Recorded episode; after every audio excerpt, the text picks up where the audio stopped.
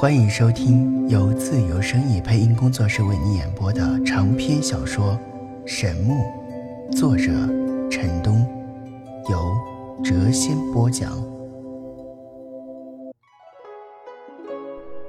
欢迎收听《神木》第四十九集。对于老妖怪的情境，陈南百思不得其解呀，他不明白。这个老人为何会现身，为他树立修武的信心？他一直认为老妖怪对他有所图谋，但如今看来，这个老人似乎在帮助他，并没有恶意。他迷惑不解。老妖怪玄功通神，仅四步就凭空消失。陈南看的是震撼不已呀！五人的修为若是到了这般境界，恐怕……真的可以横行于世了。当陈南返回自由之城时，大街小巷所有的人都在谈论古神遗宝的事。当然，这些事情到了普通百姓的口中，已经失去了原貌，变得神乎其神。陈南在一家酒楼吃饭时，无意间听到了雅间内两个人的对话：“怎么处置这个神谷呀？那么多人都看到我们抢到了他。”虽然绝大多数人志在古神遗宝，但不排除会有人打他的主意啊！不如把他给卖了吧，既得钱又消灾。把他卖给谁呀？总不能大肆去张扬吧？知道的人越多，我们越危险。屋中的两人陷入了沉默。陈南心中一动，他知道神谷的价值。前几天，小公主曾经从神风学院副院长那里诈来了五万金币。这块手骨绝对还值那个价。昨天夜里，他虽然有机会取走它，但他没敢动，他怕惹来杀身之祸。陈南盘算了一下，而后向雅间走去。当屋中两人听到敲门声时，吓了一大跳啊！开门前都将腰中的剑拔了出来。陈楠笑道：“别紧张，我没有恶意。”屋中两人金发碧眼，四十多岁的样子。一人身材高大魁梧，另一人身材偏矮，但看起来很结实。两人皆是西方武士打扮，每个人的手中都握着西式巨剑。他们对陈楠充满了敌意，每个人的身上都充盈着强大的力量，随时有可能会爆发而出。高个子武士道：“你偷听了我们的谈话。”陈南脸上带着笑意道：“放松一些，我真的没有恶意。我确实听到了你们的谈话，但不是偷听。你们不是想卖掉那块神骨吗？我想买下来。”两个武士的神情渐渐地缓和下来，放下了手中的巨剑，将陈南让进了屋中。陈南恭维道：“二位本领果然高强，竟然在数千人手中夺到了神骨，佩服啊！”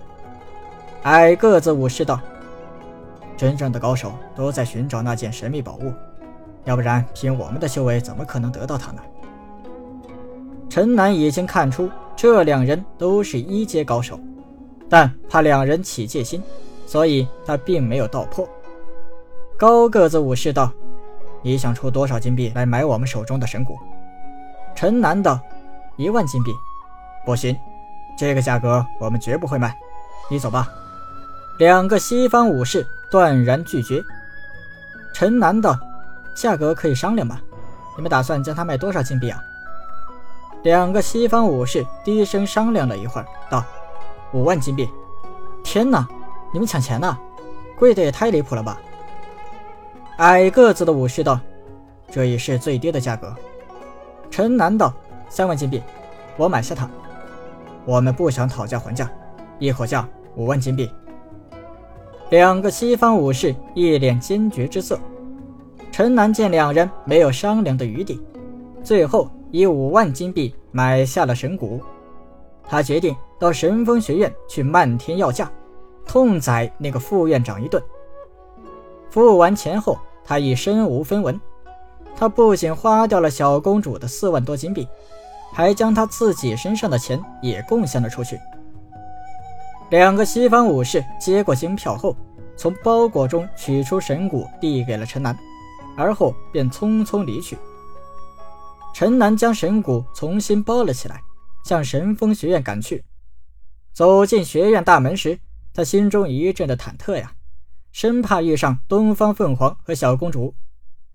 还好没有发生冤家路窄这种巧合。不过他却遇见了一个熟人，确切的说是眼熟的人，是前几天录取新生中的那名性感火辣的金发美女。当日。在金发美女无边的魅力之下，在场的所有色狼都猛吞口水呀，令陈南至今记忆犹新。再次见到金发美女，他依旧涌起了一股惊艳的感觉。金发美女正从对面走来，惹火的身材苗苗娜娜，摇曳生姿。当她从陈南身边路过时，疑惑地眨了眨眼，而后忽然停了下来，道。你是小麻烦的哥哥，败类。陈南哭笑不得呀，金发美女竟然这样称呼他。喂，美女，我们认识吗？金发美女笑了起来，：“当日所有新生都看见你调戏魔法系的天才少女东方凤凰，想不让人认识都不行啊！你胆子可真大，居然还敢跑到这里来！你不知道学院的好多男生都在到处找你吗？”陈楠闻言一阵的发寒呐。暗叹东方凤凰的魅力果然惊人，他向左右望了望，低声道：“没那么夸张吧？”金发美女道：“你大喊一声‘败类在此’试试看，包准会有一大群人立刻出现在你的面前。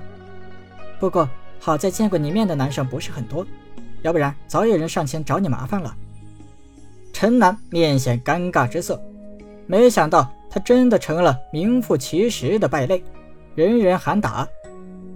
金发美女笑道：“你妹妹小麻烦可更出名，不仅揪掉了副院长的一大把胡须，还敲诈了他五万金币，简直就是神风学院所有学生的偶像啊！现在你们兄妹可是这里的名人，几乎无人不知。”陈南恶寒，他这个名人简直就是所有男生的公敌。他心虚的向附近望了望，还好没有人敌视他。呃，请问美女？副院长在哪里办公啊？咦，你不是找你妹妹来的吗？她和东方凤凰就住在我隔壁，我帮你去叫她吧。陈楠一听，脸都绿了呀！要是把那两个女人给惹来，他吃不完兜着走啊！他急忙道：“哎，别别别，千万不要去叫他们，你告诉我副院长在哪里就可以了。”金发美女告诉了他副院长的办公地点，而后笑着转身离去。陈楠走出去几步，又回头道：“喂，美女，你帮了我的忙，我还没来得及问你的名字呢。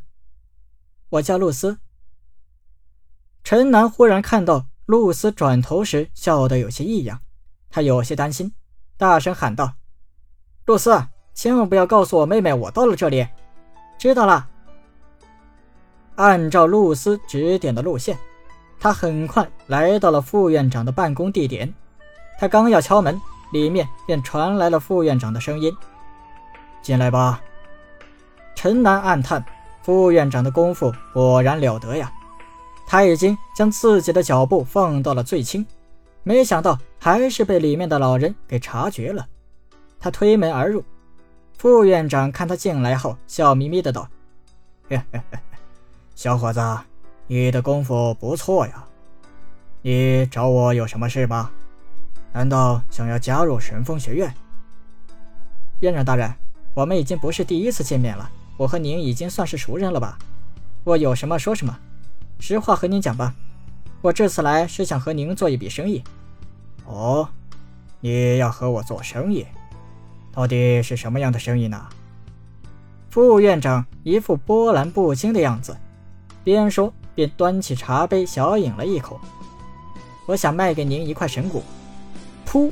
闻听此言，副院长将刚喝进口中的茶水喷了出来，将他身前的办公桌弄得是一片狼藉。他一下子站了起来，再无刚才的稳重之色，急声道：“你你有一块神骨？”陈南不慌不忙地坐在了副院长的办公桌前，自己倒了一杯茶水，喝了一口，才道：“是的。”副院长焦急地问道：“呃，是哪一块部位的神骨啊？”“是一块左手骨。”“什么？哎呦，太好了，太好了！”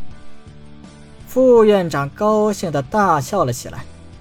陈南喝了一口水，道：“院长大人，这块神骨现在还是我的，您没有必要那么高兴吧？”副院长意识到自己的失态，咳嗽了一声，又坐在了靠椅上。他闭目沉思了一会儿，脸上又现出了笑眯眯的神态。不过，陈南怎么看也觉得这个笑容充满了奸诈的意味。他心中一阵嘀咕。副院长的脸上泛起和蔼可亲的笑容，道：“陈南，你最近过得还好吗？”噗！陈南一下子将口中的茶水喷到了身前的办公桌上，令狼藉的办公桌更加的脏乱。年轻人，你怎么了？不要激动啊！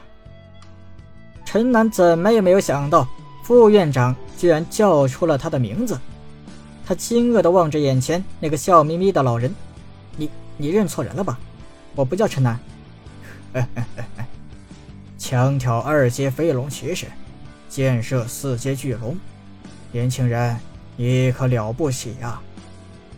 陈南稳了一下心神，道：“我我是来和你做生意的，不想听你说些无聊的东西。”副院长笑道：“好啊，先让我验验货。”陈南打开包裹，将泛着淡淡光芒的神骨取了出来。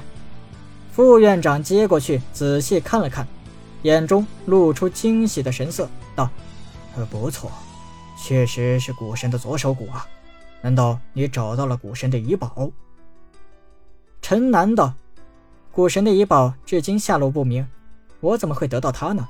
副院长道：“感谢你为神风学院带来的这块神骨，我代表全院师生谢谢你。”陈南怎么听觉得这都不对劲儿啊！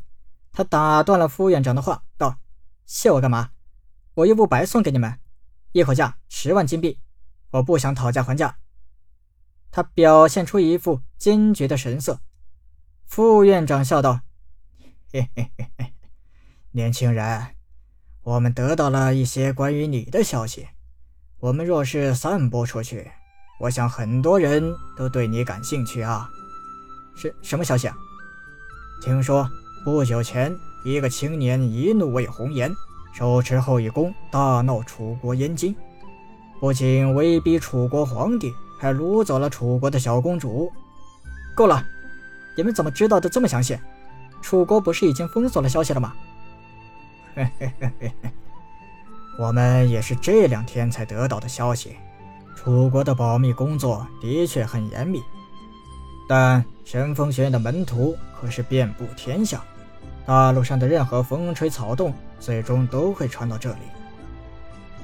陈南看着副院长脸上那不变的可恶笑容，真想捶他一顿啊！他不动声色的道：“你们想怎么样？”副院长笑道：“放心，我们不会乱说话。你已经将神骨送给我们了，我们感激还来不及呢，一定会为你保守秘密的。”陈南叫道：“你谁把神果送给你们了？你们这是赤裸裸的打劫！”副院长笑眯眯的道：“嘿嘿嘿嘿，尽管楚国没有公布这件事，也没有对你下必杀令，但如果有人将你抓住送给他们，我想他们一定会很高兴的。罪恶之城现在风起云涌，有那么多的修炼者都聚集在这里。”你的事若是被大肆宣扬出去，一定会有大批的人对你疯狂追杀，去换取楚国的高官厚禄。本集已播讲完毕，下集更精彩。